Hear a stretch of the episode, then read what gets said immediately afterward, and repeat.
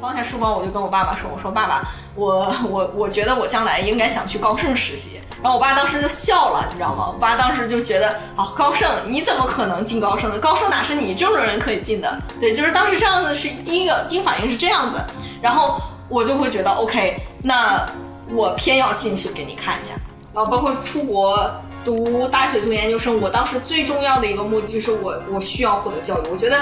任何一个人，他都应该知道，education 是你能够实现一个提升自我的一个最佳的一个途径。就是人生，其实你看到很多人去走一些捷径，比方说。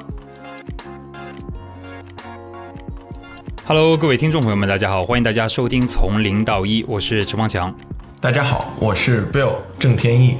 在《从零到一》第二季中，我们把目光放在了年轻的行业精英，我们聊他们的经历，聊他们遇到的挫折与挑战，分享他们的视角和见解。每期节目我们都会上传到微信公众号、小宇宙、Apple Podcast 等平台。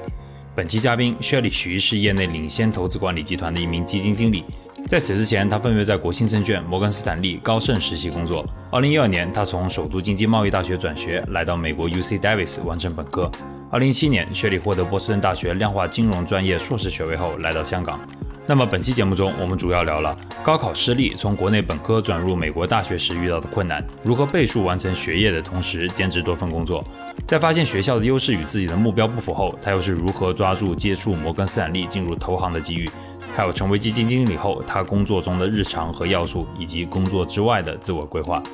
好的，让我们一起进入本期节目。Hello，Shelly，欢迎你，非常开心你能够做客从零到一。大家好，我是 Shelly，欢迎欢迎。那么本期节目呢，我们还有一位特别嘉宾，在国际知名投行做 Strategy 的 Henry，Henry，欢迎你。Hello，我是 Henry。非常开心我们能够在一起录一期节目。其实我们认识也很久了，而且我们现在这个录的这个时候嘛，是一月份嘛。一月份对于我们来说，其实是一个非常重要的时间点。没错，非常重要，因为保奖金要来了。对 对对。那么呃，是在正式进入到我们下一个环节之前呢，我先梗概的介绍一下经历。因为我知道 Shelly 本科是毕业于这个 UC Davis，嗯，然后呃研究生呢就读于波士顿大学。一三年的时候，你在国信证券做了这个量化股权研究上的分析师，嗯，对。然后是在一四年的时候，在摩根斯坦利做了一个长期的实习项目，当时是关于国际资产投资的。然后一六年的时候，也来到了香港，我们就在这个时候认识了。在对高高盛的时候做的是一个信用风险信用部门的一个信用部门的，对对对对。然后研究毕业之后呢，你就重新回来香港，从这个 quantitative research 开始，对，然后到现在的基金经理。那么我觉得今天我们第一个话题就是想先请这个 Shelly 来分享一下，就是一个优秀的时间管理大师是怎么养成的。对，其实就是你当时是在本科的时候，首先呢就是先进入的是国内的一所这个本科院校，然后你和我提到当时的那个高考成绩并不理想嘛，对，然后是。刚过一本线，所以你是当时加入进来的时候，你是自己花时间，然后呢自己去准备，然后转入了 UC Davis，花了，而且是你是说花了两年的时间，这个修完了四年的课程，所以我也看到你在那个就 UC Davis 时间，你当时其实是三年的时间。对，没错，对对对对。能不能跟我们多讲一下，当时你重新申请是一个什么样的步骤，而且难度是怎么样的？对，其实我的经历里面，当时我高考的时候呢，其实我是在辽宁省高考的，就是在我的家乡高考的。当时呢，就是我的高考成绩是非常不理想的。其实我高中整个的学业其实也是学学的就是比较一般，可能很多人也知道，就是国内高考是竞争非常非常激烈的。那我当时凭我自己的成绩呢，我可能只能上这个比较低的一本或者是一本和二本。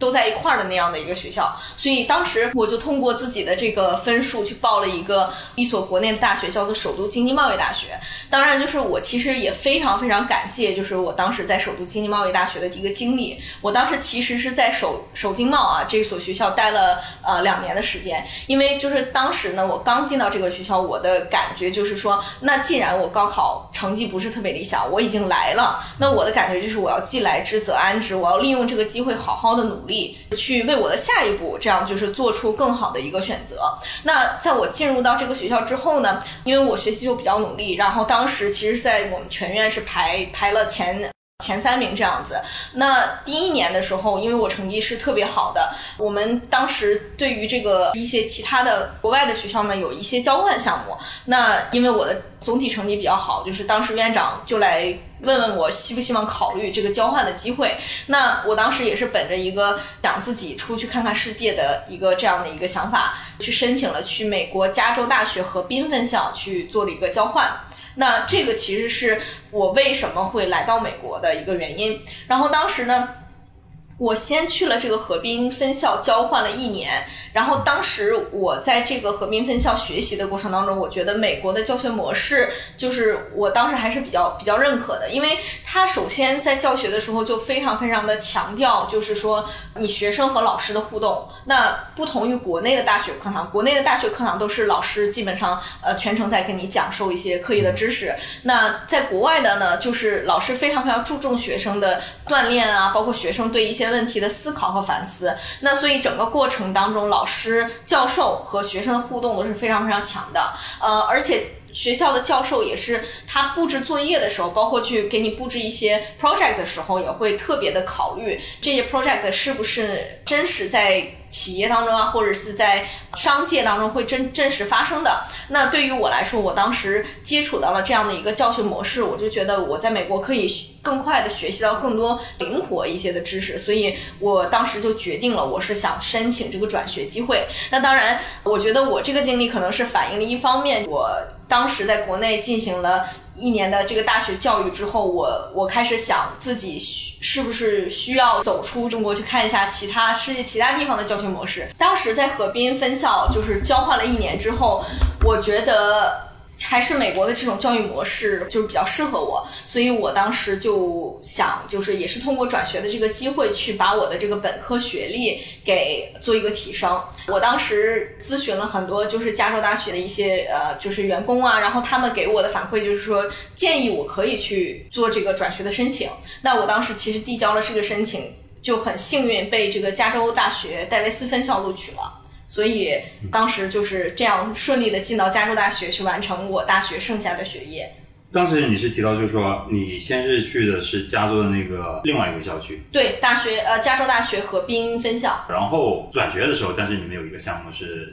这个是 UC Davis。对，没错，没错。转学的时候是这个项目，并不是跟我们当时国内的这个首都经贸大学合作的，完全整个过程我没有上什么二加二的项目，或者是人家帮我铺平的道路。我其实在这个转学的过程当中，是我自己去探索有什么更好的机会。我觉得其实这个也是我整个从现在回想起来，我觉得其实帮到我很大的一点就是。不是所有的路都会有别人帮你铺好的，而且别人帮你铺好的路也不一定是最佳的道路。只有当你自己去探索这个道路，你才会发现哦，这个路上有什么更好的机会。当时我转学呢，如果说我只是直线思维，我想哦，我只想做一个二加二，那我们当时首经贸大学跟其他的国外院校没有一个二加二项目，那我岂不就是做不了了？但是我转学了之后，我发现哦，原来其实我在这个时间点上，我是可以自己去申请转学的。那我。就在我的能力范围之内申请一所最好的我能够达到的学校。那当时 U C Davis 很幸运就把我录取了。那当时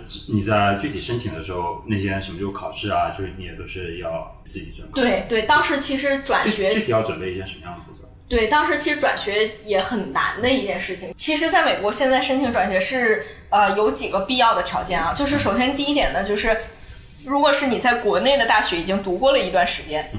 你现在想去美国继续完成你的学业，那你在申请转学的时候，在国内成绩一定要好。就是在国内的成绩呢，基本上当时是我们是以五分满分制的绩点嘛，当时我的绩点是超过四的。第二个方面呢，就是能考的考试或者说对你帮助比较大的考试，其实是托福就可以了，不需要 SAT。因为如果你想申请的是转学的话，SAT 不是必须的，你只要考一个托福就可以了。然后第三点呢，其实非常非常这个就比较难了，就是你如果想要成功转学的话，你一定在转学之前就证明你跟本国人。就是跟美国人有一样的对英语的认知能力，这个是比较难的。那美国这个校系统它是如何去要求你做这样的认证呢？就是它会要求每个申请转学的学生都要修满两门和本国人一起上的一个英文写作的一个课程。那你当时是怎样完成？就是那个实习项目。对，当时呢，就是这个英文写作的课程是要求必修的嘛。然后我当时呢，其实是嗯，因为时间的限制，我在申请转学的时候，其实已经到了秋季的末期。那加州大学河滨分校这个开的这个语言课程，其实已经接近尾声了。那我当时没有办法，我就是去周围的一所其他的几所大学修改了这个课程。它是有两门要求的英文写作课程，第一个就好像是初级英文写作。课程，然后第二个就是中级英文写作课程，是这样的，两个英文写作课程只有在修完了之后，你才能获得美国大学的一个认可资格，就是说认为你有这个具备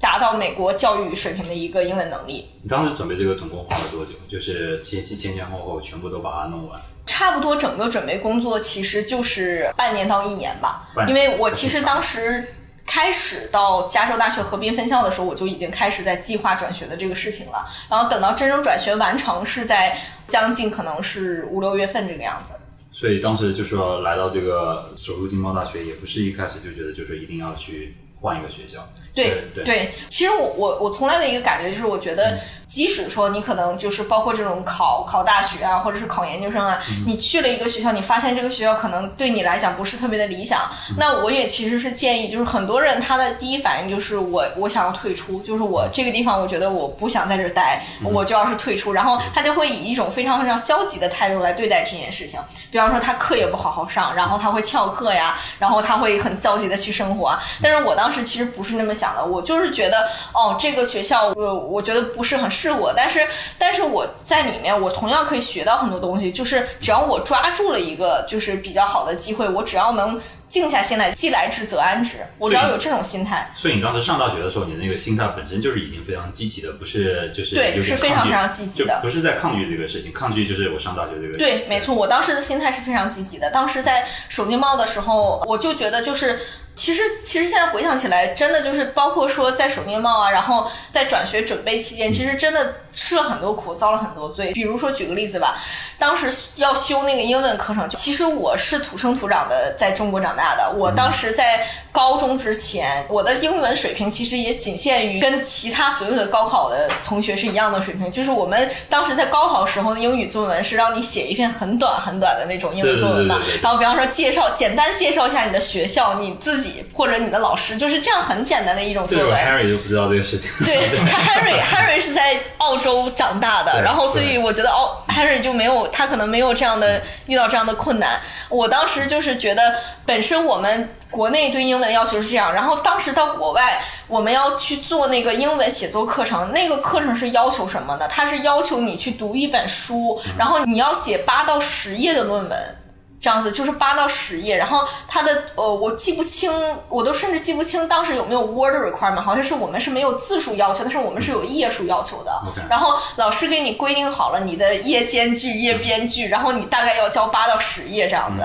所以这个是很难的。我当时第一次知道，我还需要用第二种语言，就是英文来写一篇八到十页的论文。你可知道这个差距是有多大？就是，但是没有办法嘛。当时为了转学成功，我就是硬着头皮去写。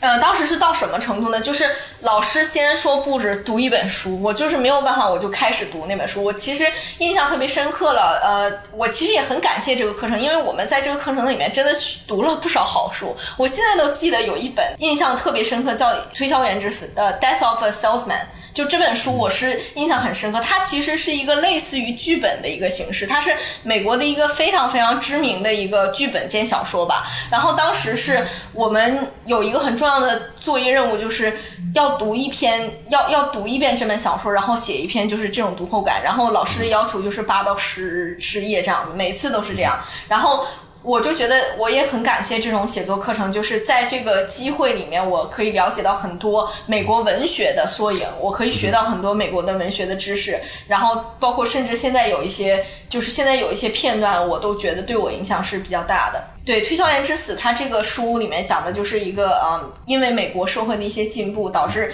曾经他的工作是非常非常有前途的一个呃销售员，他步入中年之后，他也迎来了一个中年危机。这个其实在美国五十年代就有这样的一个说法，就是类似于一个中年危机，就是他他发现就是因为他过度的一个溺爱，他的儿子其实也是对他态度非常的不好，然后。他的家庭也是日渐就是走向一个非常非常衰败呀、然后他也没有一个很好的收入来源，因为他以前是一个销售员，但是在大萧条的整个过程当中，包括到后来他这个生存技能已经渐渐的被时代所埋没了。那这样一个被时代所淘汰的人，他最终走向了一个特别悲剧的一个结局。对，就是我对这个印象是非常非常深刻的。然后我我当时在读这个书的时候，我的感觉也是，哦，原来整个社会、整个时代，它都是在不断进步。那你看到这种时代的冲突、家庭的冲突，然后这样的一个悲剧的结尾，你也会感觉到，哦，其实人也是不断的需要，就是说跟时代一起进步的。看起来这个就是推销员之死。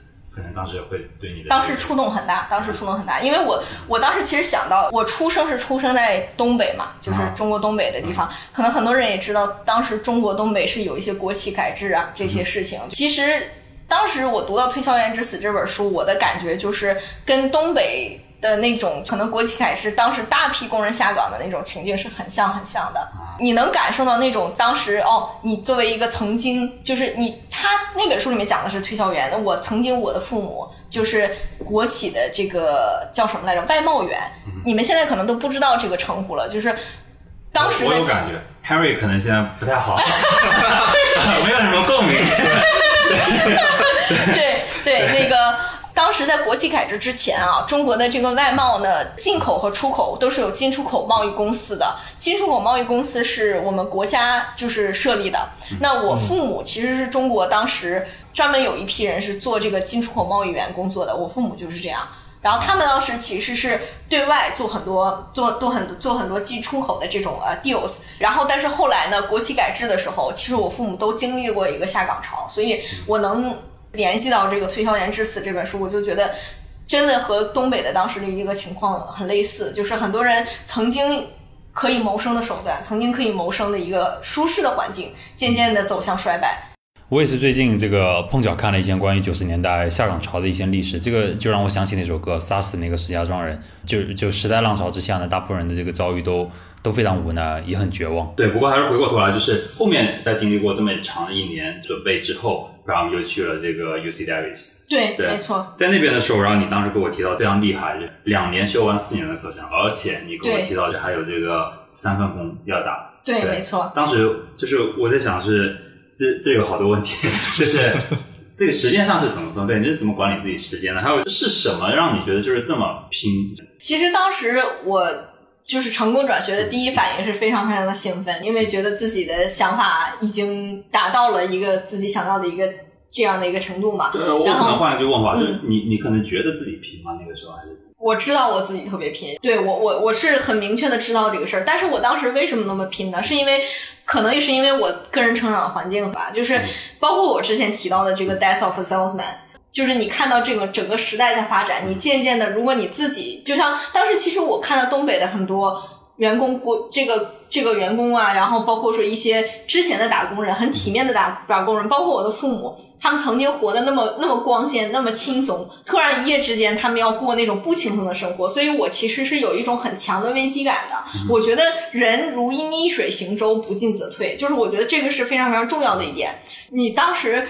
我当时我在国外的这个环境，就是我进到了一个比较舒服的状态，就是我进到了我自己想进的大学。那我进去之后，第一个我要弄清楚的就是，那我下一步的目标是什么？就是我下一步的目标，其实我当时也很明确，我希望能够进到一个比较好的金融公司里面。其实这个是我从小以来的一个理想，就是我当时还记得。其实说出来不怕你们笑话，就是我当时在高中的时候，有一天晚上，就是我回到家里面把书包一放，我跟我爸爸说，当时你知道我爸爸他是经历过所有国企改制啊，包括下岗这些事情的人，所以他的想法是相对比较消极的。我放下书包，我就跟我爸爸说，我说爸爸，我我我觉得我将来应该想去高盛实习。然后我爸当时就笑了，你知道吗？我爸当时就觉得，哦，高盛你怎么可能进高盛呢？高盛哪是你这种人可以进的？对，就是当时这样子是第一个第一反应是这样子，然后我就会觉得 OK，那我偏要进去给你看一下。好严厉的爸爸。我我觉得我觉得他不是严厉，我觉得是是一个你总体在那个大环境下，你如果真的去过东北，你就会发现人的想法是比较消极的，因为他们经历过那些那些时刻，就是你你因为之前曾经是一个很舒适的环境，一下把你打到谷底。然后那么多人同时失业，你的想法就是会可能比较偏消极。明白，就整个环境的氛围。对，氛围是非常消极的。那我成长于那样的一个环境，我其实是站到他对立面。我觉得这个大环境这么消极，我一定不要做一个消极的人。那当时你那个在时间分配上面是怎么做的？你当时呃提到这，其实这边有三份工作嘛。你当时先是做了一个副校长秘书室的那个秘书对，对，秘书先是给人家当秘书，然后还有一个是呃学生的那个对学学生活动的那个组织者，对然后另外一个就是我会提你的实习经历之一，在某个斯坦面对做实习，没错对。他们当时是重合的吗？还是怎么样？是有一个先后顺序？呃，是这样。首先，第一点呢，我当时在转学的时候，我国内修的一些学分，包括我当时在河滨大学修的一些学分，其实是有被 UC Davis 去认可的，就是他认了一部分学分。这个、这个当然是我能够在两年。拿到我毕业证的一个前提，他如果是一点儿学分都不认的话，那我没有可能做到这一点，这是首先第一点。第二点呢，就是他认可的学分呢，基本上都是一些，比方说非常 general 的课程，比方说像 calculus 啊、linear algebra 这些，他都是认可的。对，然后包括我之前在河滨也修过了一些语言课程，就是英文写作课程，这些他他也都是认可的。所以当时我记得就是剩下的学分是我是，比方说我呃，他是加州大学是这样按照一个季度来排这个、来排你的课程的，你一年其实是有三个。quarter 可以供你去修这个学分，它不是一年只有两次，就是正常的大学，普通大学它是一年有上下两个学期嘛。那呃，U C Davis 它是遵循加州大学的系统，它是每年有三个学期。如果你要是想加速这个过程，你还可以做四个学期，就是它每个夏天都会有一个暑校、暑期学校。那我当时其实是很好的利用了这些时间点，基本上每个 quarter 我都会排差不多五门课左右。嗯，然后五门课其实就是比较多一些的，它正常的要求选课是三到四门课嘛，我就是比正常的基础上再稍微多选一门这样子。然后我当时记得我在暑期学校也是修了一些课程，所以这样才能导致我两年之内顺利拿到我的毕业证。其实我当时在大学的时候，我就已经有感觉，就是我当时其实是两点感觉啊。第一点就是我是特别清楚的知道，在 UC Davis 这个学校，你将来想出去做金融是比较难的，因为我后来来了之后，我才发现，哦，原来我当时申请转学，我本来以为我转到加州大学，你像整个加州系统是非常非常好的教育系统嘛，加州大学是非常非常好的大学。你现在看到 UC Davis 这个学校排名也很靠前，我本来以为我进去已经是就是安之如鱼了，结结果结果我到了之后，我才发现，哦，呃，原来。就是我，我如果想做金融的话，我不应该去西海岸，就是我应该去东海岸要好一些。就是还分三六九等。没错，没错，就是在我们 UC Davis 的这个学校里面，就是其实是读呃农业专业是最好的。我们学校农学是在全美排名顶尖的，农学、营养学、红酒专业，所以我们学校里面有很多那种农场主的儿子、酒庄的儿子，然后他每天去上那种 农学课，然后还有什么兽医专业。我们学校是最火的是那些专业，然后很多学生都是非常喜欢动物。我们学校自己还有牛场、马场。养牛养马，然后学校才有资产的每天新鲜牛奶可以喝，就是所以说我就觉得我来了之后发现哦，原来我们学校是一个偏乡村的这样的一个学校，然后我们注重的专业是农学呀、然后这些就是，所以我们学校就算是我们的经管。就是也是，其实老师和学生都很用心，但是你因为地理位置的限制，你真的到时候生源想要招生，就是别大那些大的银行、大的资管公司想要招生，他可能不会去鞭长莫及嘛，他会考虑你在西部的一个这样的一个学校，所以其实。我也想就是跟所有人在这里面说一句，就是你学校的专业，其实就是就是一。首先，第一点，你可能要稍微参考一下，就是所谓的一些什么排名，美国大学的排名。但是排名其实真的不是最重要的，呃，地理位置，包括你整个专业的一个考量，才是可能比较重要。就我当时是进去了美国大学，我才发现这个可能真的是要比你整 整体大学的排名要重要很多的。哦，对，所以我才会，我才会在大学的时候，真的是就是我，因为我我自己是发现这个事情是比较难的。那我的目标是要做金融，但是当时在 UC Davis 大学，我们可能大学校友出了那么多，很少有人真的能够进到大的投行、大的金融机构里面工作。我是知道这个事情是特别特别难的，所以我才要做额外的努力，我才要去。就是去能找到一些机会去做一些实习啊，包括去打一些工啊，去证明我自己是可以去有这个能力的。对，我觉得这边非常好一点，就是你可能一直会不会说是目标，其实一直都比较明确的。对，目标是我我从来都是一种，就是比方说我在了一个状态里面，我就会想哦，我下一步的目标是什么？那这样的话，中间就不会有一些比较彷徨的那些过程？会有彷徨。我觉得我主要的彷徨过程就是在想，我为什么已经这么努力了，我还是没有拿到我想要的。你想要就是当时，当时其实在，在 UC Davis 的时候是比较明显的，因为就是当时在 UC Davis 的时候，先来了那个学校嘛，然后、哦，可能学的也不错，成绩也很好，但是渐渐的发现。因为每个其实每个美国大学它都有一个 career center，、就是这个其实是美国大学毕业生往外就业的一个途径。就美国每个大学它都有一个专门的 career center，你可以到到 career center 的 website 上面，你自己去定呃去网上递你的简历。嗯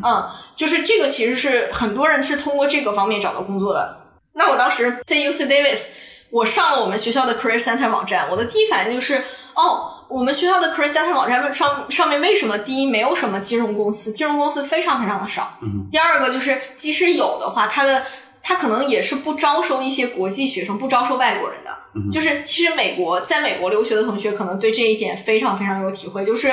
美国的大学，你从美国的大学毕业了之后，很多公司其实不招外国人的。他们会明确的说不欢迎 H H one B 的，就是申请者。他们现在对会的会的，对会明确的说的。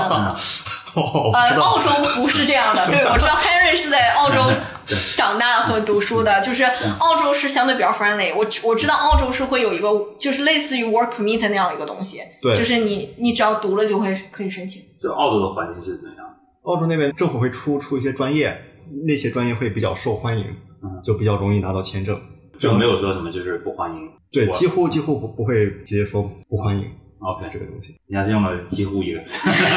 对对对对，其实其实中国学生，尤其是中国学生在国外找工作是确实是比较难的，而且近些年是我觉得是越来越难，因为。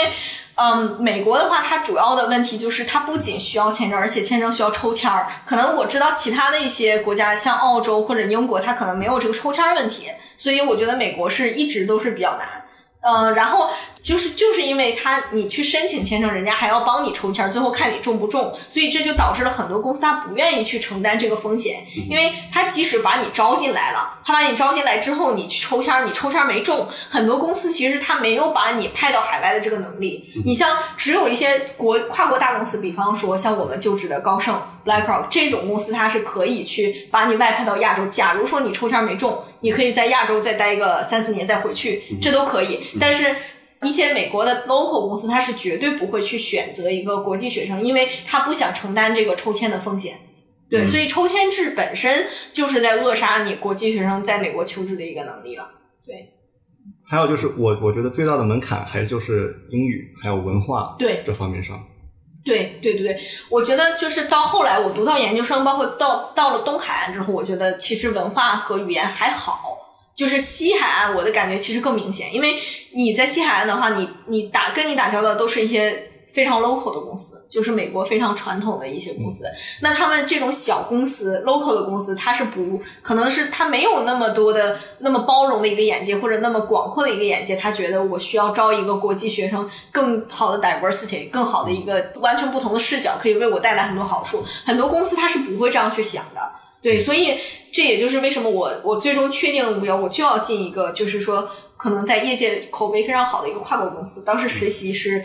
来了摩根斯坦利和高盛嘛，然后后来我又到了 BlackRock，也是因为这个原因。那可能也就是说，如果从这个角度上去讲的话，其实选择也不是特别多了，就是有点像是你就必须破釜沉舟，就是要么要么选没错最好的，对。没错，没错，没错。这三份这个实习，然后你说先是在这个学校里面，也是按做一些文职工作那些东西，对对文职工作。然后呢，再做学学生活动里面这个 organizer，对。然后呢，再去这个摩根斯坦利里面做了一个非常长期的实习，没错，对，可以说是是不是当时就是挺多东西都做了，把时间排的特别满。对，排的特别难，时间管理大师。那会不会觉得就是现在现在回过头来，你还是会这样去选这三件去做吗？会会不会觉得就是时间占的太满，让自己没有办法呼吸，对吧？我其实现在觉得有一个感觉，就是我觉得人生在年轻的时候尽量不要虚度自己的时间，因为你浪费的每一分每一秒，其实都是你自己最大的财富嘛。就是我我其实真的觉得时间是一个年年轻人最好的资本，真的是这样。就是其实我后来学到研究生专业的时候，我我发现有一个人力资本的概念、h u m a n capital 的概念，就是每一个年轻人他都是有有 generate 未来现金流的一个能力。就是这个你你能够获得未来现金流的能力，其实可以折现变成你的人力资本的。所以说，人力资本这个概念非常重要。我觉得能多解释一下那个人力？对，而且人力资本呢，它是有几个相关因素，它可以跟你的受教育程度、跟你现在的年龄、跟你就是呃，就是这个工作的一个呃难度程度啊，都是有关系的。就是你你越是，比方说你是高知分子啊、你的就是学历比较高，然后你做的专业又是比较可能是高精尖的那种专业吧，可能是假如说你是做工程师啊，或者是你是做做金融这个方面的啊、那你的人力成本、人力资本就是比较高的，因为你在未来能够产生现金流的能力是很强的。你把它折现到现在，你也是一个拥拥有丰富人力资本的人。所以你，我当时在读书的时候，我就是想成为一个能够就是。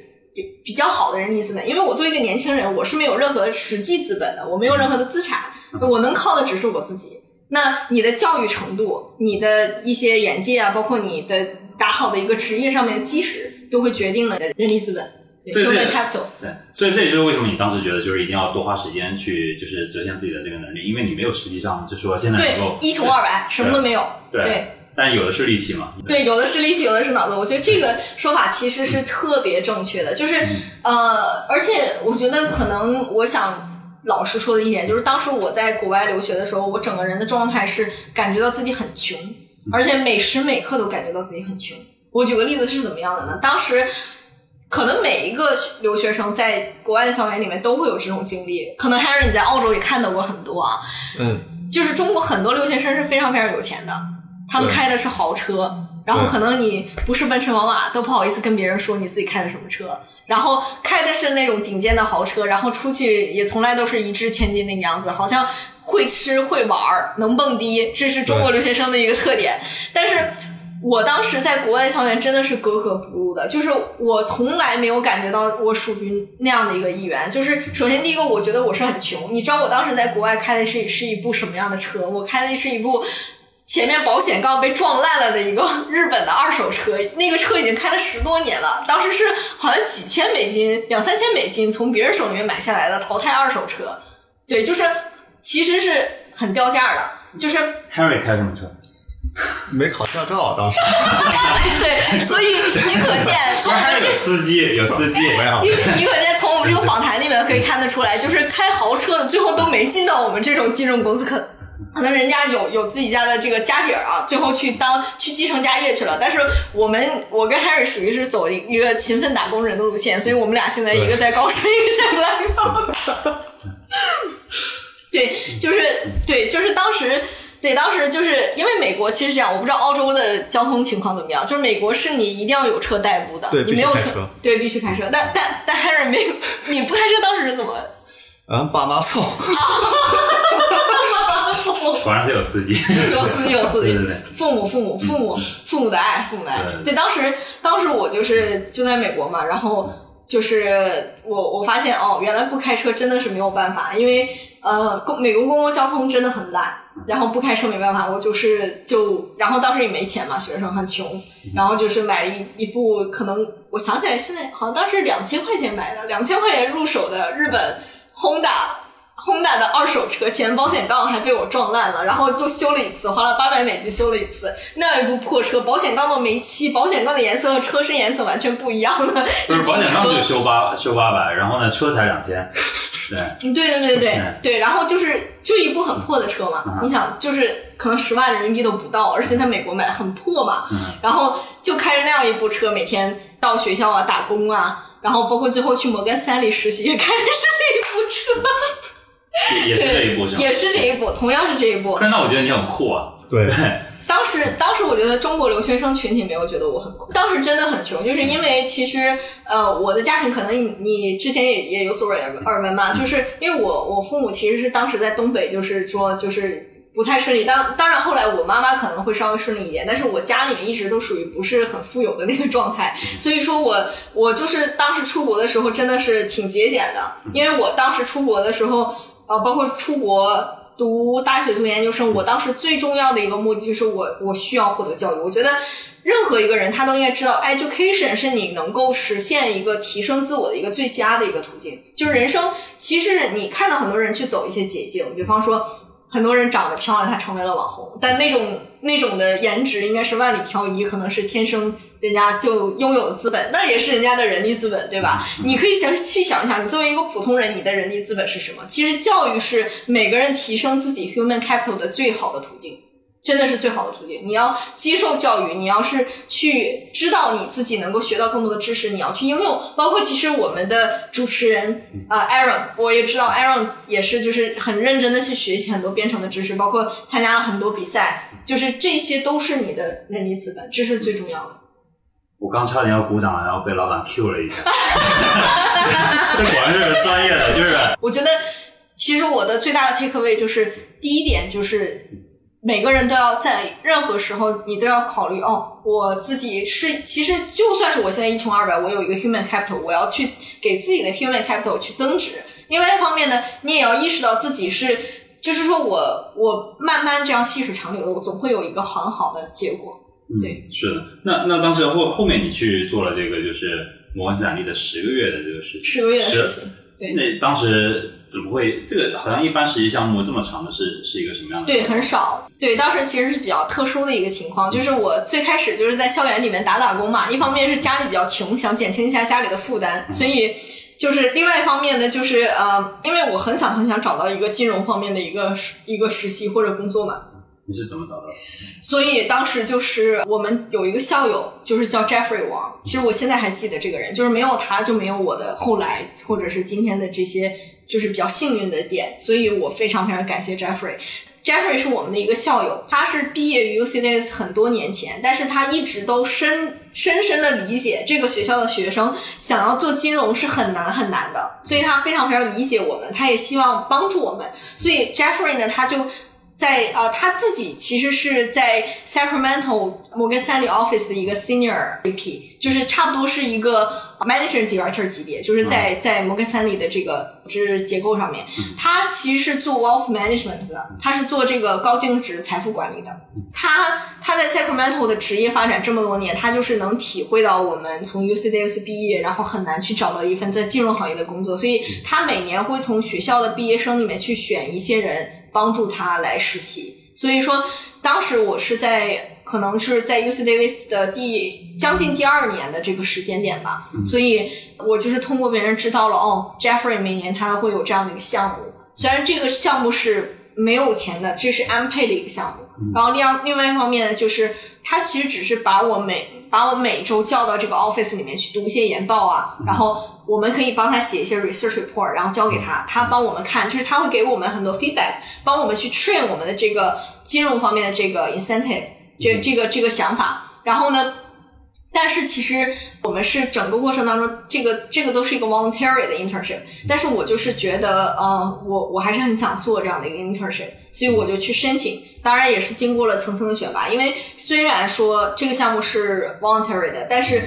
能够做到这个项目，包括说最后能够啊，就是留下来，因为这个项目其实正常的实习期是差不多三个月左右。那你如果想留下来的话，你可能要去更加努力一些，写更多的研报啊，写更多的分析啊，这样才能让别人认可我。其实我也是花了很多的精力去长期的待在这个项目里面，真的和 Jeffrey 学到了很多东西。包括我现在我觉得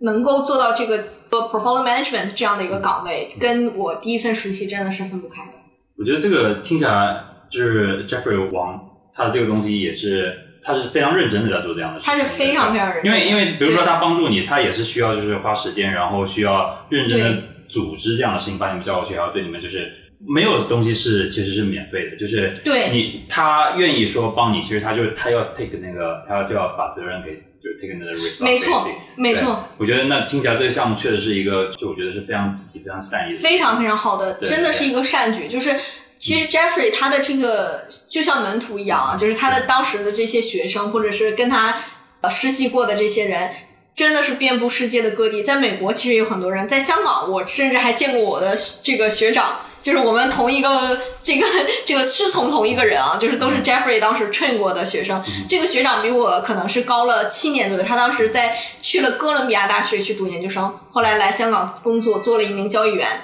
我还跟这个学长有过一些接触，就是我我是真的是，我们当时都聚在一起的时候，都是在讨论，觉得特别特别感谢 Jeffrey，如果没有 Jeffrey，我就没有今天的我们。就是我记得当时那个学长是在汇丰银行，后来他又跳到了渣打。对，嗯，我觉得从刚才讲的这一段经历来说，呃，首先你自己对这个金融是非常非常感兴趣的，对对对然后呢，最早呢，你的经历也是说明了，就是说你可能不是纯正的这个商科背景，对。但是你进入到这边，如果你对于其他的就是有跟你类似的这样的一个就是背景的话，就是说他对金融非常感兴趣，但他不是商科的，他想要进这个行业，嗯，你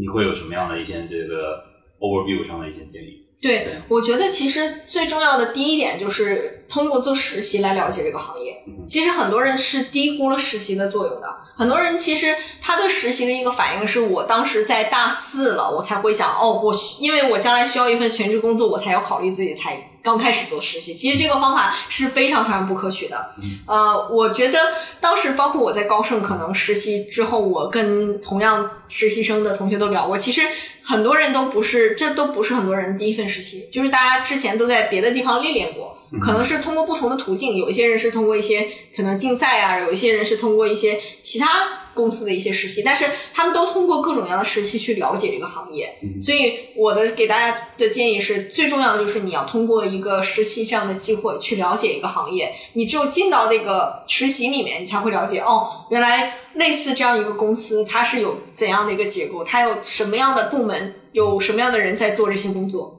对。顺着这个东西往下问一个，其实你在那个就是国信证券，那这是我们的对。国有，你也做过这个实习，然后在外国你也做过实习，对。在中西方上，就是你当时做的，就是抛开这个工作内容啊，就是他们在这个一些做事的风格上面，还有你们，你有没有感觉到一些明显的非常不一？样，非常不一样。就是在国外的这些大机构，就是比方说，嗯，当时在摩根斯坦利参加的这个 training program，就即使它是一个 training program，它不是就是那种 paid internship，它是 voluntary 的，它也是非常非常好的 structure。当时我们是每周一到两次去这个办公室里面，跟这个就是这个 wealth manager 就是 Jeffrey 去讨论一些市场上面的最新消息啊，讨论一些投资的观点啊。我们其实是有很多交流的，他完全没有把我们只当做实习生或者是学生，他是把我们当做了同样的一群 mice 在交流。我觉得这个是非常重要的。那在国内呢，其实最大的区别就是国内的话，可能你实习生只是实习生，那可能你就没有你交流的一个渠道，你交流渠道就会比较少。那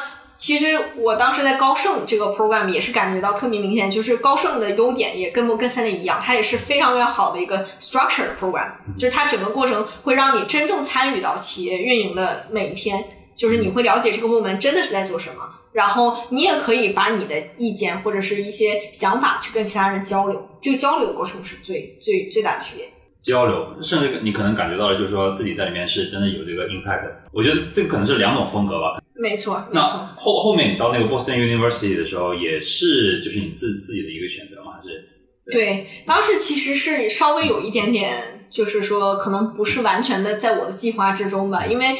当时其实我在美国两年之内能够拿到毕业证，我已经很开心了。然后其实这也是非常非常难的一个决定。可能刚才我们像我说的，我作为一个时间管理大师，我打了三份工，有一份虽然说有一份是完全没有任何收入的，但是我在打工的时候真的是呃也是很累很累的了。所以说我就在想，呃，就是我其实是非常非常不想把我的呃研究生申请和我的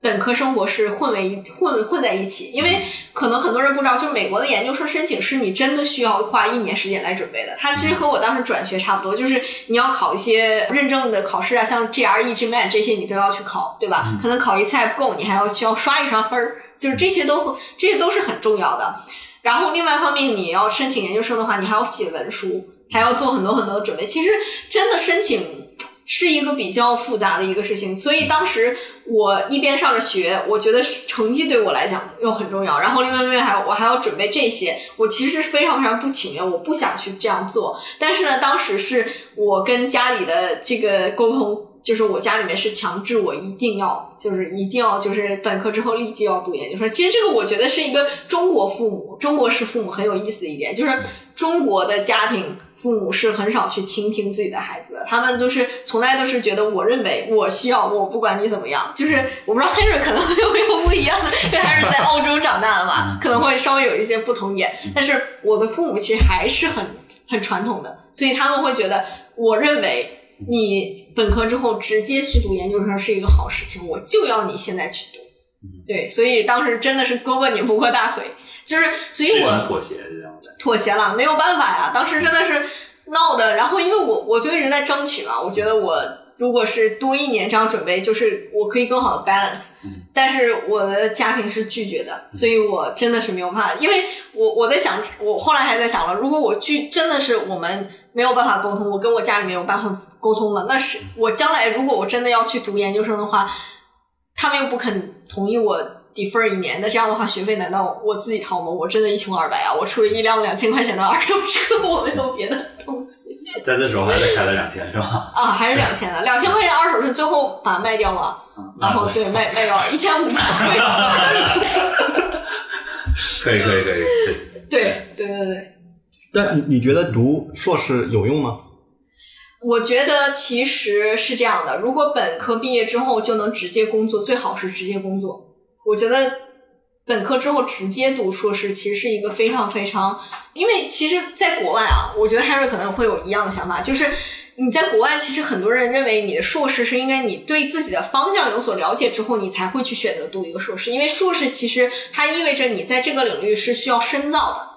所以，当你不知道你要干什么的时候，你就已经选择了这个方向，你要去深造，其实是风险很大的。万一你去了之后，发现这个方向不是我想要的，我还要进里面深造个两到三年，我自己的感觉是非常崩溃的嘛。所以说，我现在回想起来，我觉得就是应该你可能去工作个一两年，你之后哦，发现原来就是，甚至说我们整个金融行业每个细分也不一样啊，包括说。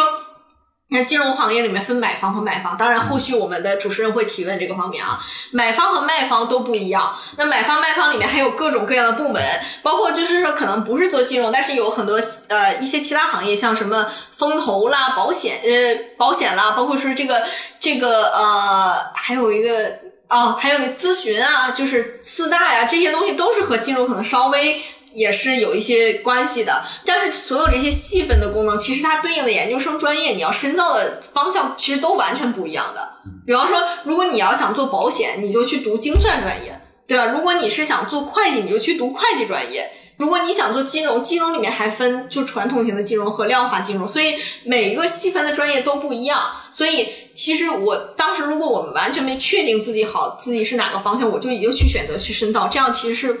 不好的一个方向，所以我是想鼓励大家，就是读研究生，其实总体而言是一个，就是它肯定是一个好的选择了，就是你可以去进一步的开阔你的眼界，去学到更多的知识。但是我给大家的推荐就是尽量会选择你在第一份全职工作，或者是做了广泛的实习之后，你再考虑这个专业是不是你想深造。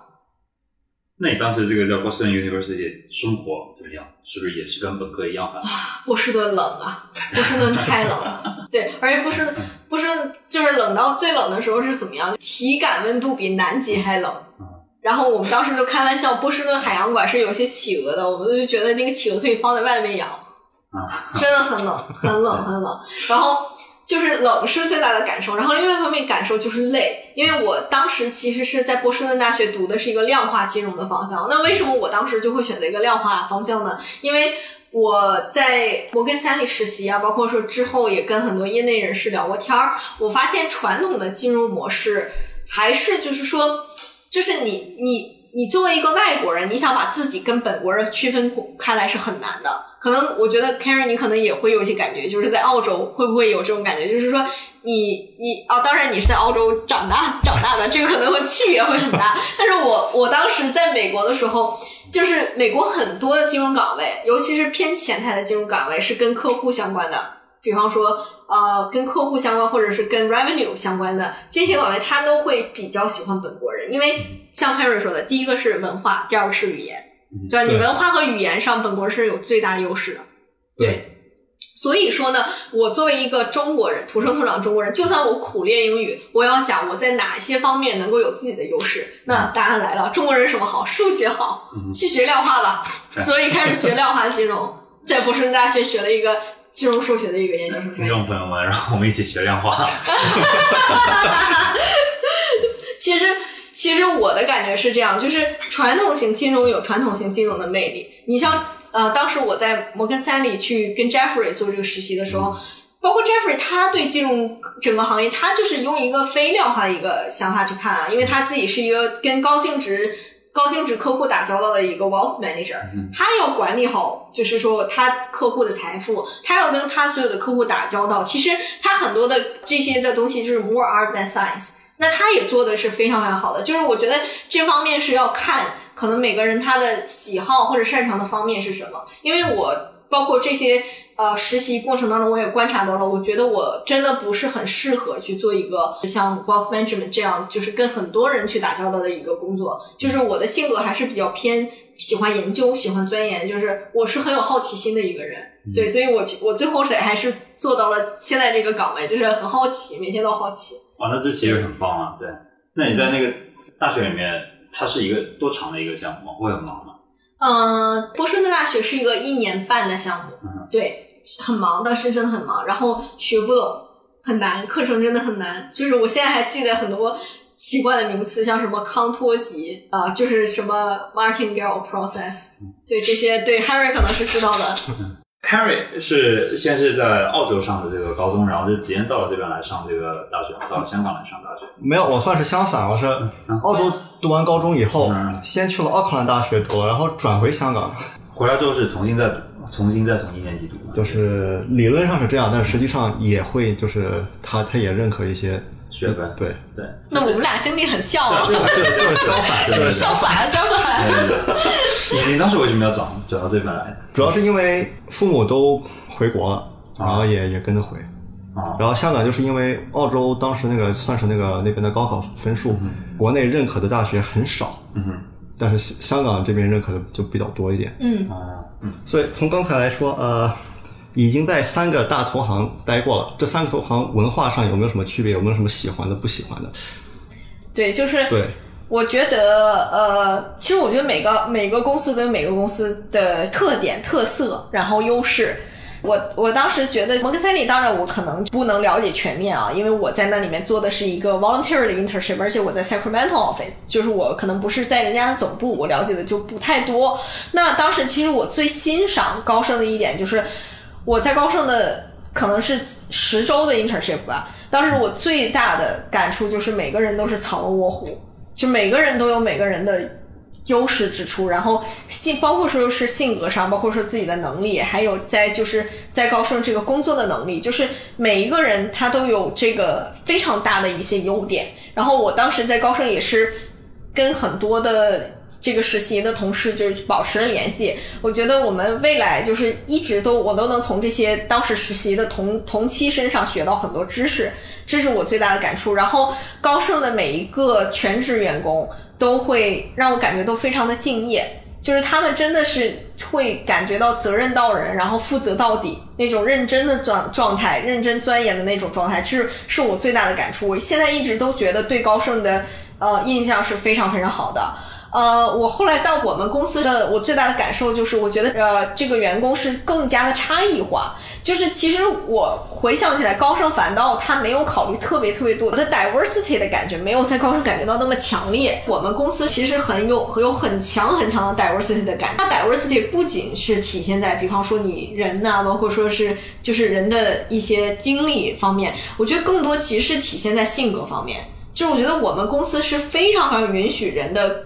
性格是非常差异化，这个是我之前在高盛没有体会过的。因为在高盛的时候，我觉得大家同事的想法可能呃，包括风格呀，都比较接近。可能高盛它的这个一个 theme 就是说，我们可能就是要敬业。我们做事情要做到位啊，这样的一个呃企业文化，就是员工的想法都其实是比较就是说一致啊，然后表现也都比较接近类似的。但是我后来到我们公司的时候，我第一个反应是哇，原来人和人之间他的能这么不一样，就是他的差异化非常明显。然后很多时候，其实我觉得工作当中的一个很有趣的事情，就是我要学会去跟跟我性格完全不同、想法完全不同的人去进行交流，我们要达到一个中间点。其实这个是我的最大的一个收获或者一个感触吧，真的是在一个差异化非常大的一个企业，diversity 非常强的一个企业。这里面有没有什么具体的例子呢？就是你刚刚讲到跟性格不同的人，呃，我觉得的话，其实经常大家去讨论一个议题，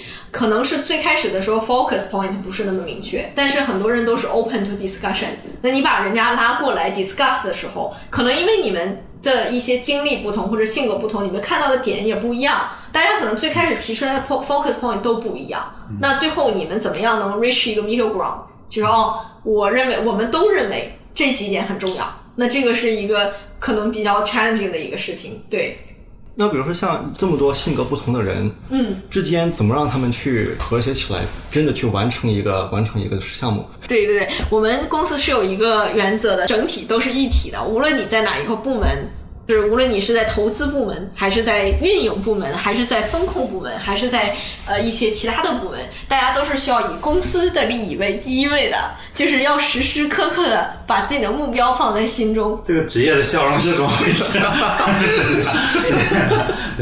呃，那比如说在高盛实习的时候，都当时都做了什么？嗯，在高盛的时候做的是一个信用信用的部门嘛，就 credit 部门，然后主要工作分两部分，第一个是信用评级，第二个是信用风险评估。然后信用评级的时候呢，主要就是看公司的一些财报，去评定它的信用风险。这个我觉得还是非常非常有意思的，因为很多时候其实，嗯，S M P 啊，包括说 Moody's，可能你们都知道有几个国际上通用的评级机构，啊，然后这几个评级机构呢，它会给对一些公司给出自己的评级。那当然，我们呃，就是当时在高盛的时候做实习的时候呢，高盛也会有呃高盛内部的一个评级系统。那我们除了就是去看一下呃外部的评级，我们自己内部还要给一个。评级这样子，所以这个评级在尤其一些比较新的公司，可能它的外部评级还不算完善的时候，是显得尤其重要的。这是一个非常有有趣的一个活儿，对，去看一看公司的财报啊，去评定它的风险等级，很有意思。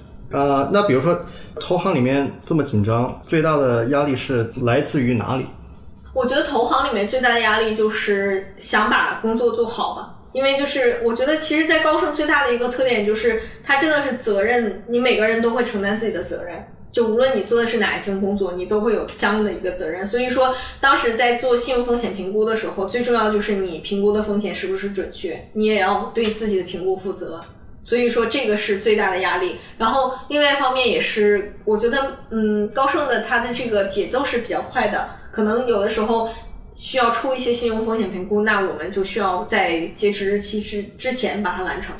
你觉得当时这种像这种就是焦虑的事情多吗？还是就是它会非常紧迫的一种感觉？呃，其实，在我们公司紧迫感更强，紧迫感是更加强的，因为在我们公司的工作是属于基金管理，每年每一天就是虽然说我们会作为人我们会有休息，然后市场可能也会有休息，但是金融是永永远它都不停歇的嘛。就是比方说你在亚洲市场关闭了，那欧美市场又开了。所以你每天的心会跟着这个市场去一起去走，你需要了解市场上发生了什么，你要做出自己的判断。所以你的脑子是在不停的转的。所以这个其实是我现在工作的一个最大的一个压力。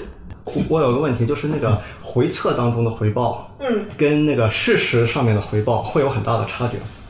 肯定是不一样，因为任何回测的历史都不应该作为未来表现的依据。但是我们的回测一般都是。标准都是说，如果一个策略它的回测的 information ratio 小于零点五，那我们一般不考虑这个策略，因为这个策略就是真的是没有办法去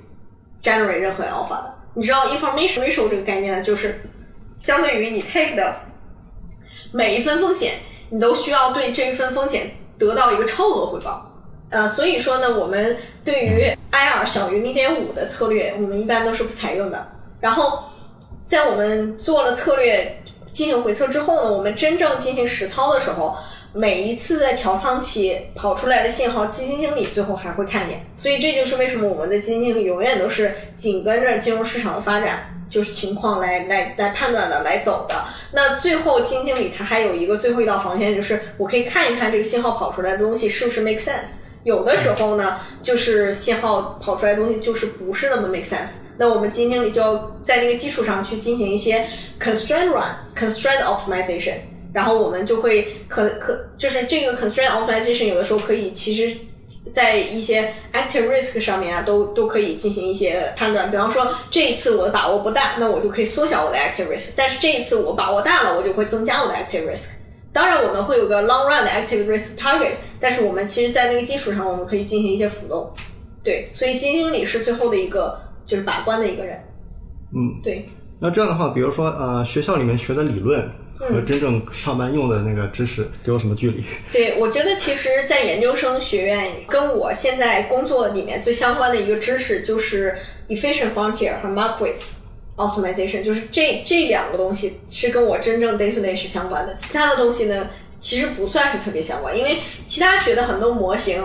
啊，像一些利率模型啊，包括说一些 stochastic 的知识，其实更适合就是像你们量化，就卖方的量化是会用到的。但是我们真的是用的基本上就没有，很少。我们一般用的就是还是 efficient frontier 和 Markets。就是为什么我们会这样呢？因为我们做大类资产配置的时候，你想大类资产配置的概念就是我有股债，有 alternatives，我该怎么在这几个资产类别里面去寻求最优的解释？那你本身这个东西就是作为一个优化 optimization 来实现的。那通 optimization 的最佳 framework 就是呃，或者说最传统的 framework，当然不能说是最佳的，就是最传统的呃，就是 markets 和 efficient frontier，对吧？就是你通过 expected return 和 volatility 这两个 factor 去进行一个优化，去得到你最终想要的一个 portfolio。然后 efficient frontier 的概念呢，也是很多人可能还不是很了解。它的概念就是，你通过你所有的投资组组合，你可以去画一个，就是你投资组合的 expected return 和 expected risk 的一个曲线。那任何在曲线边缘上的点，它就是最优的。所所以除了这个，还会还会采用什么其他的手段来控制风险？嗯，控制风险的手段比较多。我们其实，在一些新兴市场也会有一些下行风险控制的一些信号，或者下行风险控制的一些机制。那这些下行风险控制的东西，都是我们进行研究的，对公司里面研究的。刚刚讲的那个是更加是策略上的吗？还是一种像是技术手段上面？啊，策略上的。策略。对。那比如说像呃黑天鹅事件的这个风险，怎么怎么样去分析？呃，对我我们其实是这样，我们对于任何的风险事件，它都有一个 stress testing。那其实这个 stress testing 也是信用部门，就是不论是投行也好，还是买方也好，信用部门最常用的一个方式就是衡量黑天鹅事件对市场的影响。那呃，我们公司其实专门有一个团队叫 RQA Risk and Quantitative Analysis。这个 RQA 团队呢，他们每年的一大的一个呃工作要点就是去做任各种各样的呃 scenario analysis 和 stress testing。就是去对一些呃黑天鹅事件，就是包括一些比较大的风险事件去做一些假设，然后在这个假设基础上做一些呃压力测试，就可以得到，比方说你的 portfolio 假定说这种黑天鹅事件发生了，谁的受影受的影响是最大的。那你自己自己本身会说说，我想 follow up 的是你自己本身会用什么手段去控制，就是你的行为的风险？嗯，我们是这样的，就是如果在对对，如果是我们在管理基金的时候呢，首先第一个我们有两个概念啊，就是我们第一个概念就是 risk profile 的概念，就是说不同的人适应的 risk profile 是不一样的，就是有人适应 aggressive，有的人适应 moderate，有的人适适应 conservative，所以不同的人他会有不一样的风险的 split。这是首先决定了你的 risk profile，就什么样的人该适合什么样的风险风险程度。第二个呢，就是在我作为基金经理的基础上呢，我们每次在调仓的时候都要考虑自己 take 的 active risk。我们的主动承担的风险是有一个 threshold 的，就我们的 active risk 一般在大类资产配置这个组里面呢，大大部分是在百分之一到三之间，所以我们不会不会承担特别高的主动风险。对，就是这百分之一到三的主动风险，你才可以在这个基础上去 budget。你你该就是比方说是 overweight 哪些资产，underweight 哪些资产，通过这样的 overweight underweight，然后在这个总共的 active risk constraint 以内，你就可以很好的限制你去承担的风险。明白了，就是更像是一个，就是你想要统筹的一个这样来看。对，然后呢，首先你先要分人，就是什么基金啊，或者是怎样。对，没错，没错。还还还想 follow up 的是刚刚讲这个是呃 Henry 问到的，就是说这个学校里面的理论啊，和你这个市场上面真正的赚钱的一些方式，他们中间的这个距离到底就是说，就你来看会有多大？你刚提到了一些这个理论，那实际上当你在放在这个市场上面来看的时候，你觉得会不会有时候就是完全不奏效？你在 A 股里面你感觉到很多一些书里面写到的东西是说 OK。它是完全奏效的，但是你放到另外一个金融市场就完全就不奏效。就是就你自己的个人经历来看，就是你自己的个人在这上面的这个就是市场上面赚钱的一种感觉，你你这个经历感觉是怎样？对，我觉得就是做大类资产配置最重要的一点就是要明白一些经济学的原理，就是就是然后了解一个市场是怎么运作的。就这个其实很多人没搞明白的，就是比方说，呃，就是说说我们现在的这个金融环境吧，我们处于一个什么样的金融环境呢？我们属于一个非常非常宽松的金融环境。那我们预期将来疫苗如果发出来的话，通胀也会起来啊。那通常起来的话，我们投资的逻辑应该是怎么样？就是它大概会有一个这样的逻辑。这个是如果你想做一些 global macro 啊宏观策略，或者是一些大类资产配置的策略，是最需要掌握这些逻辑的。嗯，这是第一点。第二点呢，我觉得学校学的理论是有助于帮助培养这种逻辑的。就这些逻辑的培养，第一方面是你要学习一些理论的知识，你要知道股票、债券都是什么，什么东西影响它的估值，对吧？比方说像股票，影响它估值的就是未来的 future dividend。因为你你肯定是听到很多人都说了，为什么买股票？买股票就是为了它未来可能的发行的 dividend，这是我们每个人都知道的，这是一个理论，对吧？那你在理论在应用的时候，你会发现，哦，为什么对于有的股票，有的股票是价值股票，它已经成熟了，它每年会发很多的 dividend；有的股票是成长型股票，像特斯拉呀，美国的四个这个 tech 巨头啊，都是成长型股票。在实操的时候，它会有一些区别，但本质上它的核心是不变的。就是为什么有的标的会吸引到人们不断投资，是因为人们对这个标的的未来预收益会有一些预期。所以说，我觉得就是这个理论和你真正的理解和你的 logic 去结合，才会产生你对投资的一个想法。你自己在个人的这个经历上面，就是有没有什么事情会帮助你，就是在这件事情上面加深更多印象，或者是让你改观呢？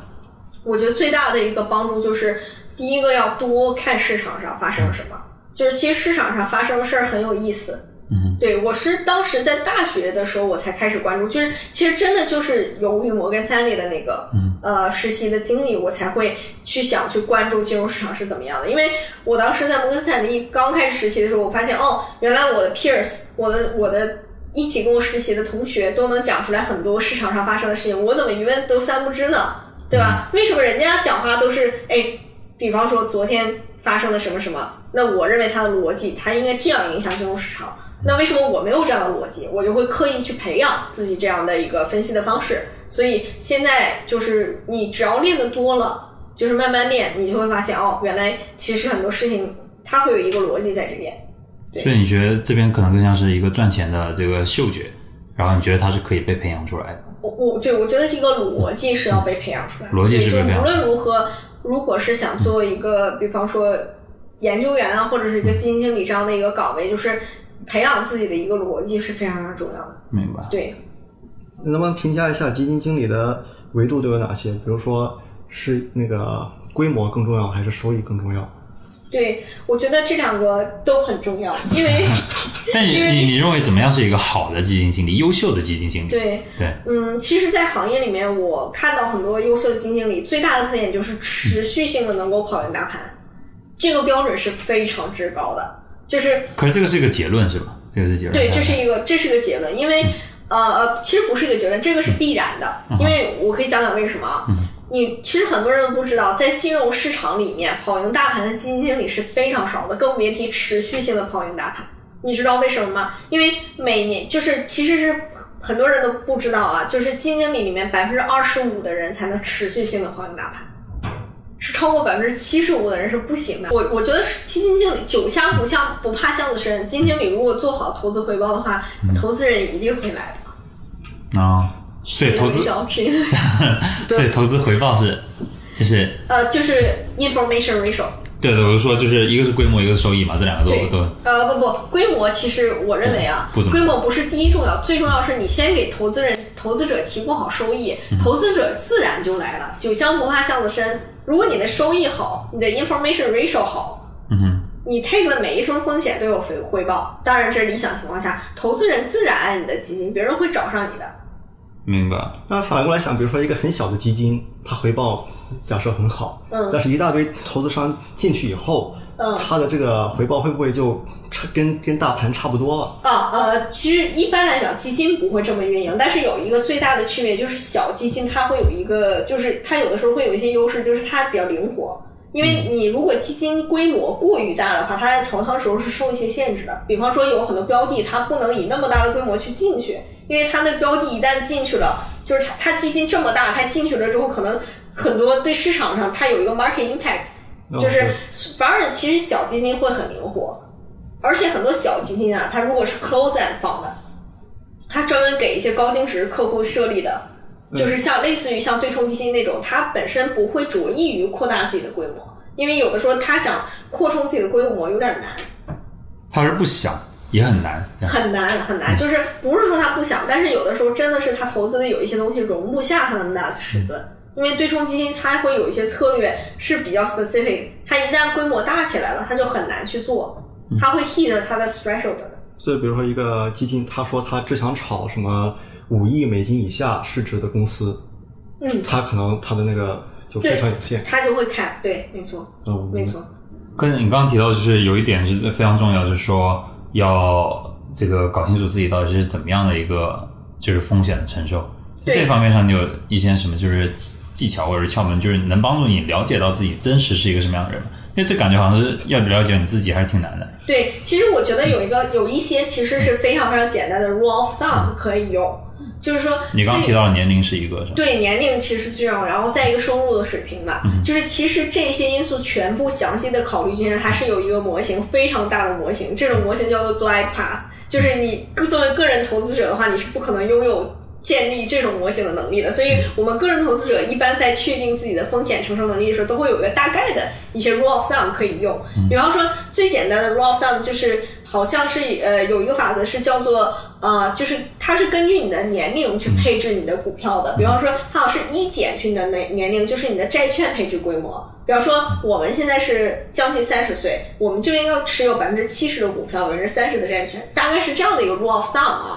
我我是只是这样的做一个比喻啊。当然，我们在实际的基金实操的时候，我们会通过你的，我们会根据客户的一些 profile 去推荐一些不同的基金类型。risk profile 和你真正去 take risk 是两个概念，对吧？就是你了解 risk profile，大概是其实决定了你的一个 equity 和 fixed income 的一个 split。那你真正就是我，我见到很多散散户他做的操作就是。他去买很多很激进的一些股票，做一些很激进的策略，那这个当然是不可取的。像这种策略本身，还是要交给专业的基金管理者去做。啊、还有一个问题就是，比如说我我挺年轻，才二十几岁，嗯，然后啊、觉得我自己承担风险的能力还是挺强的，嗯，啊、为什么我要买一些债券，或嗯者、或者一些就是 income asset，为什么不直接百分之百全堆在股市里面？对，呃，这是一个非常非常重要的一个问题，也就是我们经常讨论的 diversification，就是鸡蛋不能放在一个篮子里面。如果说大家了解 efficient frontier 的概念，了解 Markowitz 曲线，你就会知道哦，原来就是你在投资组合上面，你只有就是配置了，比方说股票、债券这样的一个风险风险分散的一个资产组合，才可能达到一个最优的呃投资风险和收益的这样的一个配比。对，然后我们有一个概念，其实叫做 Sharp Ratio，就是你要考虑你的投资组合怎么样能取得一个最大的 Sharp Ratio。那你如果专门去投全部都是 equity 的话，那你就没有任何分散分散风险的一个行为了。你也没有一个 diversification 的优势，那这样的话你，你的 sharp ratio 在市场不好的时候就会遭受很大的一个打击。所以说，呃，有一句老话叫做“鸡蛋不能放在同一个篮子里”。当然，这个话都说烂了啊，但是实际上怎么回事就是怎么回事，不能把自己所有的宝都压在一个地方，一定要注重资产的配置和分散风险。即使你是说在股票里面你买不同的股票，那也还是同一个种类，你是这个意思吗？对，你是说就是应该分开，就是不一样的。呃，一定要注重分散风险，就是不一样的资产类别啊，不一样的资产。举个例子，如果说就是要做资产配置的话，不能只买股票，你也要考虑配置一些其他的资产，这样的话它可以分散你分散你的风险。另另外一方面，如果就算是说有的人说我只想买股票，那你就算只买股票的话，你也要考虑我不能只买一种股票，或者我只买一个股票。那这种就是极度不分散风险的行为。嗯哼，你一定要就是说有一些分散风险的各种类别。嗯大概为什么国内那个指数基金不流行？嗯，国内现在也开始兴起了。对，现在也开始兴起了。指数基金就是类似于 ETF 那种嘛，就指数、其实是被动投资有两个概念，一个是 ETF，ETF 就是上市交易的，指数基金就是有有一些属于 index fund 的，就是 index mandate，它这种就是属于你非公开交易，你只有去了基金公司，人家给你现做，这个叫 index fund。然后呢，呃，ETF 现在在国内也兴起了。很多新的公司每天都在发新的 ETF。你如果打开的 Terminal，你每天都能看到新发的 ETF，什么热它发什么。所以这个不是不流行，它是正正在开始正在流行，正在开始流行。对，然后国内现在在做 ETF 的水平也是蒸蒸日上，就是开始跟国外这个并驾齐驱赶上了。我觉得 ETF 是是一个很好的投资工具，它是一个很好的一个工具，它能帮你去获得你想要的 exposure。因为第一方面就是，如果传统的做 global macro 的话，就是你个人投资者是很难去大类呃去做大类资产配置和 global macro 的，因为你个人投资者你怎么能获取在整个一个市场上的 exposure？如果没有 ETF，你很难做到这一点，对吧？没有 ETF，你只能做用 futures。然后，但是 futures 本身它就是基于指数啊，所以没有指数就没有后来的所有所有，对吧？对，所以就是你你如果做 global macro 或者做大类资产，你只能用 futures 或者 ETF 这样来来操作。那 ETF 就是 ETF 就是一个非常简单快捷，它帮你获得在一个市场上的全部 exposure 这样子，然后你可以根据这些 exposure 去进行自己的分配。回过头来，我们时间如果往后拉一点，我们也知道你现在是准备就是在前往这个美国，在职业自己的职业上面更进一步。那么对于未来来说的话，就在工作之外，你觉得对自己有没有什么样的规划？我觉得去美国，其实我比较呃向往的是，我想去了解一下硅谷里面有很多很多创新活动，因为硅谷真的是每天都会有一些新的创新，它会它在你能很明确的改变哦，这个地区可能有很多改变世界的发明，我正在这些发明中间。比方说，现在自动驾驶的一些车在湾区已经开起来了，嗯，啊，湾区有很多自自动驾驶车，现在无论是还在测试中啊，还是包括说它已经开始尝试载客拉人了，都会有一些自动驾驶的一些技术正在应用。然后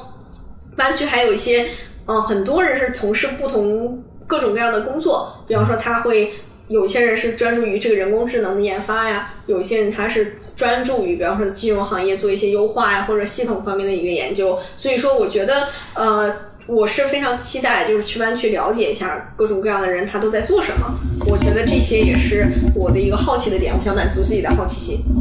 对，我想我们今天大概也讲了很多东西，有没有哪一块我们可能没有提到的？对，对，我觉得其实总体来讲，我想给大家一个几个建议吧，就是我想重申一下。第一方面就是，人生真的就是不是一条康庄大道，即使你可能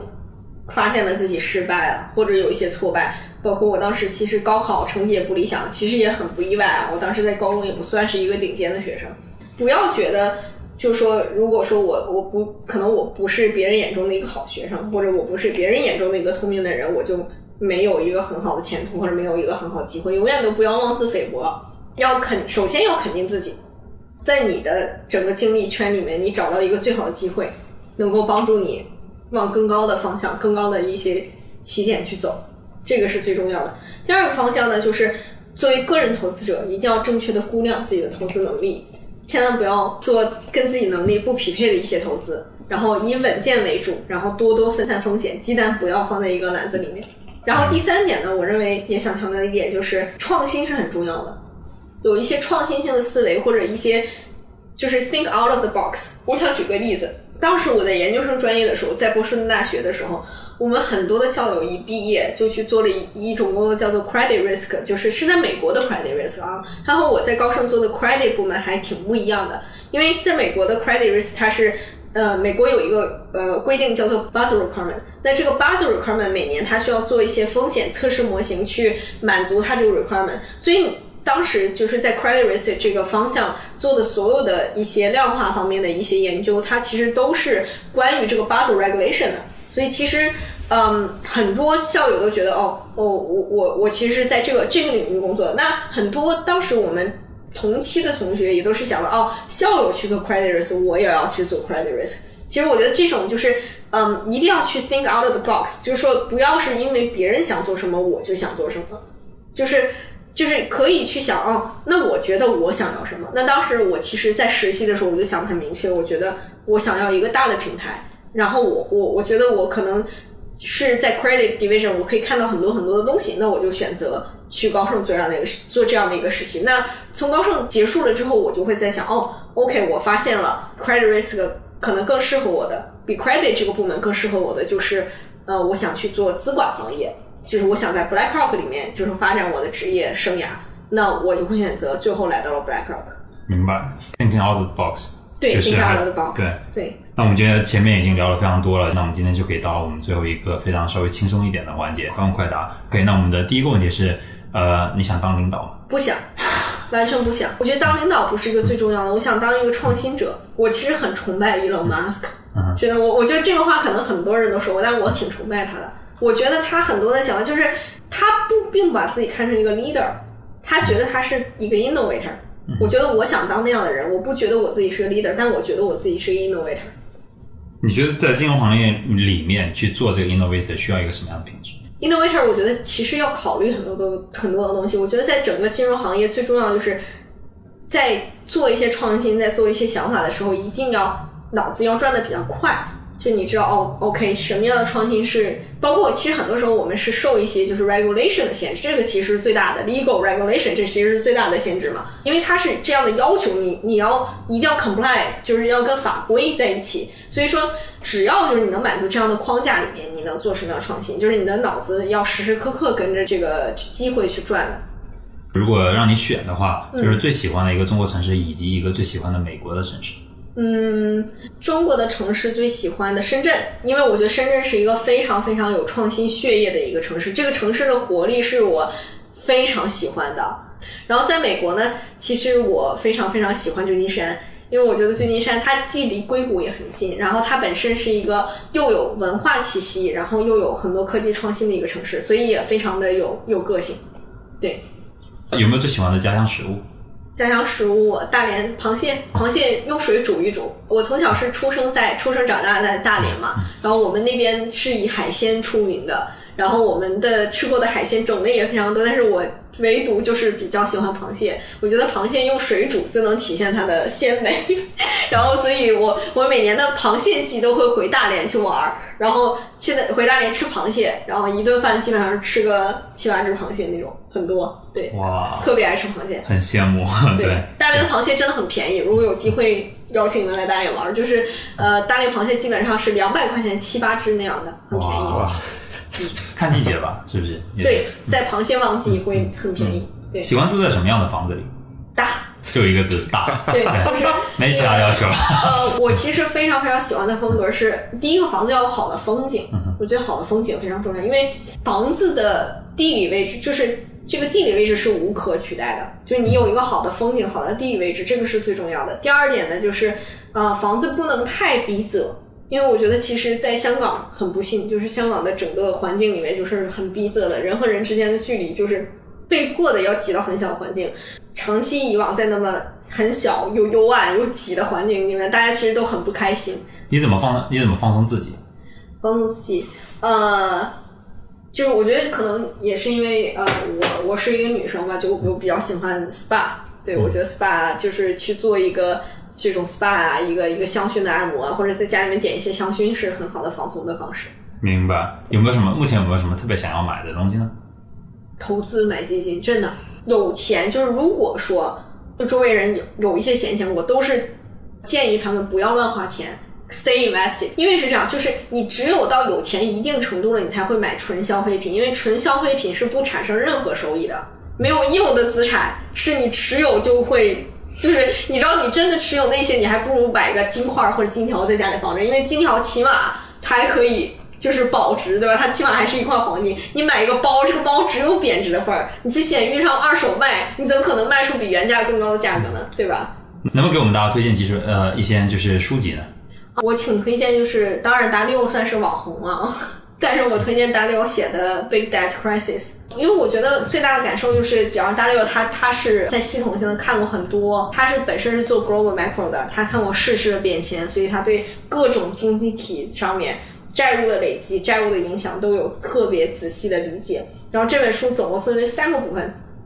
第一本薄薄的讲一些理论，第二部分讲一些实例，然后第三部分就是着重分析每个国家的就实际情况跟这些例子有什么差别。所以我觉得它整个书里面对国家的债务体系是讲的非常非常全面的。我我是建议大家去看一下，尤其是现在这个环境里面，央行集中放水嘛，每个国家的债务累积量都是很大的。对，所以说非常应景。对，应景，比较应景，推荐大家看一下。当然，结论不一定是会像书中讲的那样，我觉得就是可以，大家可以在看到他的分析之后了解哦，大刘认为这个情况是怎么样，我对此有何见解。对，起码可以有一些就了解到一些分析的方式。对，对，没错，没错。对，现在也是我们的最后一个问题，在工作或者生活上遇到的最暖心的事情，最近我觉得很多，每天我都会被我的同事和团队所感动。首先，第一个，我的老板从始至终都给我很多很多鼓励，真的。我首先，第一个，我的老板是个非常非常聪明的人，他在很多很多机构都工作过，他在对冲基金啊。在美联储都工作过，所以他的他真的是见多识广，他经常经常给我很多系统性的方针和鼓励，所以说我是非常非常感谢他的。他我就觉得哦，原来就说是我可以像一个很聪明的人去学到特别多东西，这也是为什么我一直觉得我们公司真的是藏龙卧虎。有有没有一些具体的细节的那些具体的事情？我可以说一个比较幼稚嘛，就上次爬山跟团队爬山，然后老板掏出了巧克力。然后我跟老板说，老板可以给我吃一块吗？老板偷偷掰了两块给我，这个算，我觉得，我觉得我真的很感动，我挺喜欢，就我特别喜欢人家偷摸给我点吃的，就是还有那种就是比方说我们要调今天要调一个仓吧，然后老板晚上就要飞走了，下午还帮我敲定了这个调仓方针，然后另外一个同事是晚上十一点帮我铺的 target，就帮我做，就是帮帮我这样就是交易，因为他。我们做调仓之后，还有人一个人他要 approve 那些权重嘛？他晚上大晚上帮我 approve，这个算能感动吗？你感动就行。我我我讲一个真正让我感动的事儿吧。就我老板前几年提 MD 的时候，他提了 managing director，就是我们公司里面就是 management level，就是员工是这样，员工级别是 analyst、associate、VP、director、managing director。我老板提 managing director 的时候，给我们每个人请了一顿饭，很高级的香港的 r u b e r 上，你们听说过吧？是一个米其林三星，很贵 很贵，很贵很贵的一个 r u b e r 上的一个一个 dinner，请我们去吃。Landmark，对，很贵的，对，当时很感动，真的很感动，因为呃那顿饭吃的很贵，然后是我老板自己用自己的信用卡嘛付的钱，就当当然是自己掏的钱，因为他要请我们团队吃饭，然后我觉得很贵，那天。就是是因为贵感动，没有，我觉得这个是这种事情，就是他愿意，他作为一个团队的 leader，他愿意去感谢大家。看我感动以外，就是老板给我吃的，求你了，真的，我的记忆点就在于谁给我吃。可以，可以，可以，可以。好的，那么节目最后呢，也非常感谢这里给我们带来这个非常非常棒的分享，也感谢 Henry 参与我们今天的节目。那么最后也祝福 Sherry 在美国的新冒险能够一切顺利，谢谢，谢谢，谢谢。节目最后，如果大家觉得本期内容不错，希望可以多多点赞转发，也可以加入我们的听友群，在这里你可以和节目制作人、主持人直接沟通，和听友们交流，结识在不同行业的年轻行业精英。欢迎大家添加我们的小助手微信号：go to 下划线 helper g o t o 下划线 h e l p e r。好的，那我们下期再见，拜拜。